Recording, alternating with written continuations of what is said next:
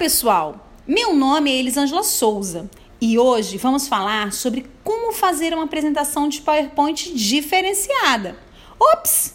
Eu ouvi diferenciada? É isso mesmo, chega de mesmice. Imagina você sentado em auditório lotado e todos os slides com o mesmo download. Aquele monte de texto e o apresentador lendo. Nada mais entediante e cansativo, não é mesmo? Então vamos lá para cinco dicas que fará você surpreender o público com sua apresentação. Primeira super dica: escreva o mínimo possível em um slide. Coloque só tópicos para você lembrar sobre o que você vai falar. Assim, sua apresentação fica mais dinâmica e o público presta atenção no que você está falando, ao invés de ficar lendo ou fotografando os slides. Segunda super dica: Personalize o seu próprio slide. Não utilize os modelos prontos. Assim, o visual não ficará cansativo.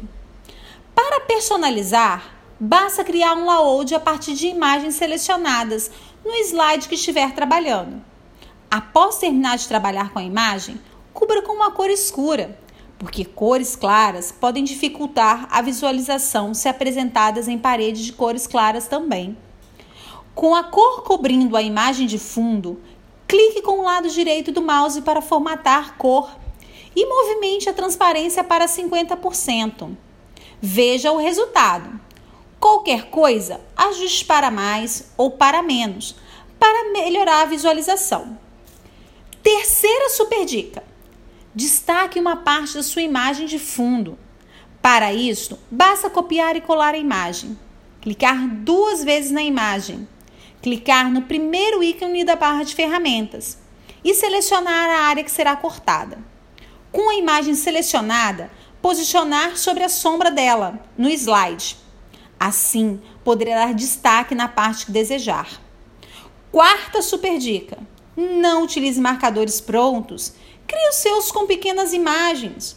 Um exemplo legal é utilizar os emotions.